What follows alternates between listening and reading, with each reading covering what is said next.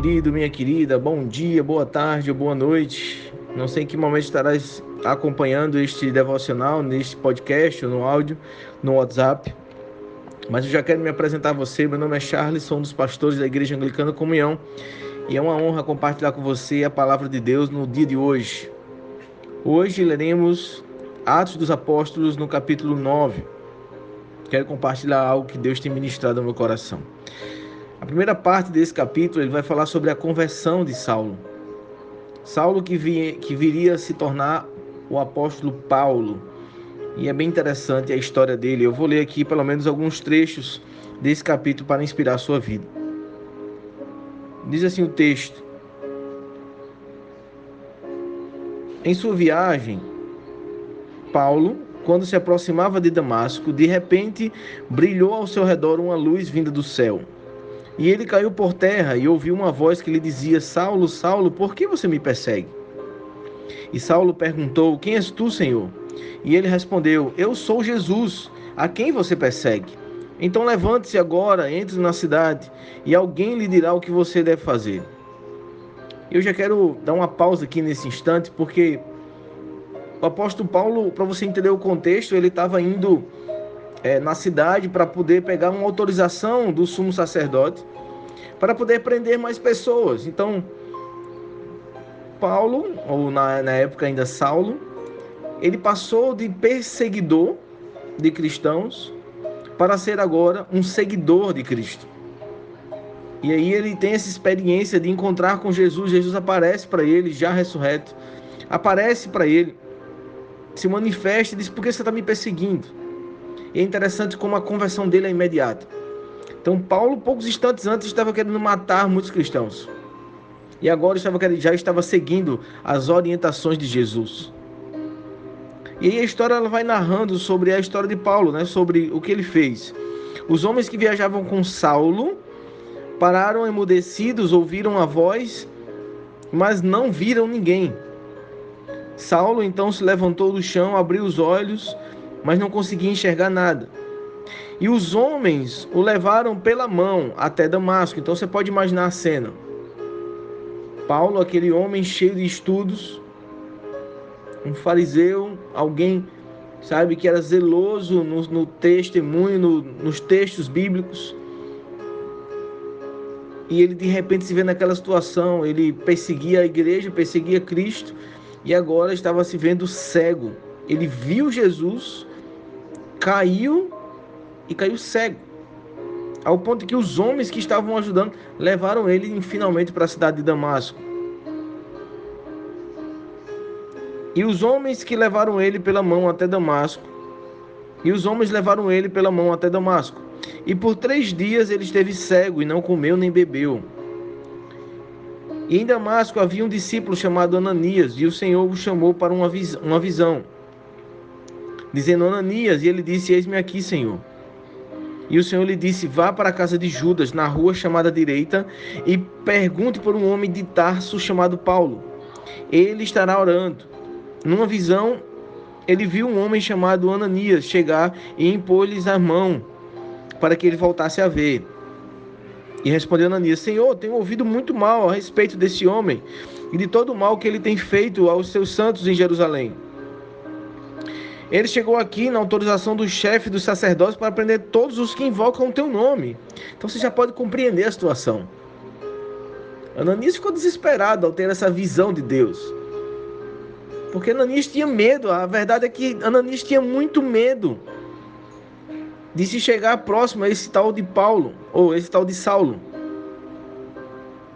E é interessante a resposta de Deus a Ananias na visão. No verso 15 diz: Mas o Senhor disse a Ananias: Vá, este homem é o meu instrumento escolhido para levar o meu nome perante os gentios, os seus reis, e perante o povo de Israel. E eu mostrarei a ele o quanto deve sofrer pelo meu nome. Uau! Na versão nordestina era como se Deus tivesse respondido: Vai logo e deixe de arrudeio. pois esse homem é instrumento escolhido para levar o nome, para levar o meu nome diante dos gentios. Então, queridos, compreenda a situação geral. Paulo estava estava abrigado em Damasco e de repente Deus dá uma visão a Ananias, que era um discípulo para que Ananias fosse atrás de Saulo, pois Saulo também receberia em sonho de que um homem chamado Ananias iria orar por ele. Então Ananias foi, entrou na casa, pôs as mãos sobre Saulo e disse: Irmão Saulo, o Senhor Jesus, que lhe apareceu no caminho para onde você vinha, enviou-me para que você volte a ver e seja cheio do Espírito.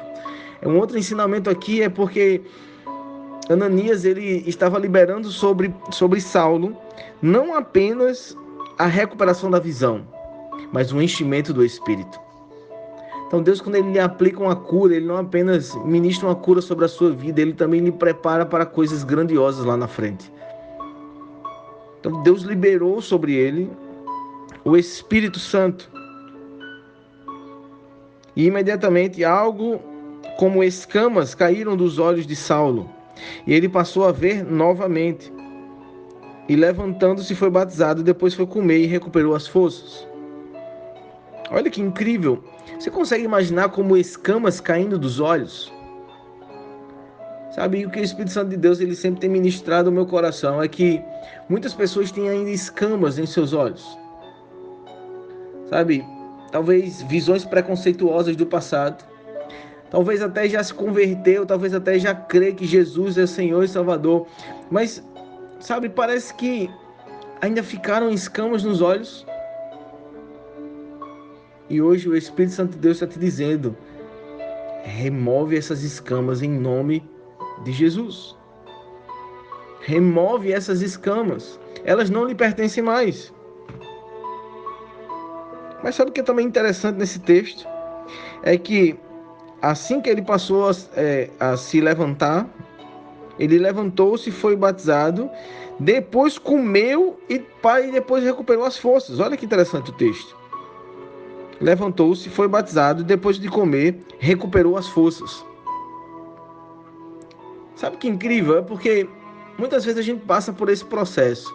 A gente conhece Jesus, a gente passa por experiências, Deus faz milagres, a gente é batizado, a gente até se alimenta espiritualmente de muitas coisas, recuperamos as nossas forças, mas olha só o que o texto diz na sequência. E Saulo passou vários dias com os discípulos em Damasco. Logo começou a pregar nas sinagogas que Jesus é o Filho de Deus. É isso que acontece, a gente passa pelo processo, a gente se alimenta, a gente se prepara, Deus cura, Deus restaura, mas nem todo mundo faz como Saulo, que logo em seguida vai falar de Jesus. Sabe, Deus tem falado que muitas pessoas têm passado pelos processos, mas têm travado. Sim, ah, agora eu fui batizado, agora eu já me alimentei, já recuperei minhas forças e quero simplesmente paralisar? Claro que não. Deus ele aplica cura na sua vida, Deus ministra na sua vida porque ele tem um objetivo final depois. Ele anseia que você vá anunciar o seu nome. Sabe, queridos, hoje você tem uma opção de ficar onde você está e colher os mesmos frutos ou você se aventurar em algo novo e colher o sobrenatural. Se o Espírito Santo já habita em você e você já é cheio dele, o que você está esperando para avançar? Vá com tudo, avance e descubra as coisas novas que Deus tem para você. Espero que essa palavra tenha feito sentido para você. Essa é a minha oração pela sua vida. Que você avance nos sonhos de Deus e colha o sobrenatural. Que Deus te abençoe. Olá, se você gostou desse podcast, então essa é a oportunidade perfeita de você enviar para outras pessoas. Que tal você agora no Spotify enviar para um amigo, um familiar? Ou se você está no WhatsApp, envie no seu grupo da família. Não deixe de abençoar essas pessoas com a poderosa palavra de Deus. Amanhã tem mais espero ver você. Deus abençoe.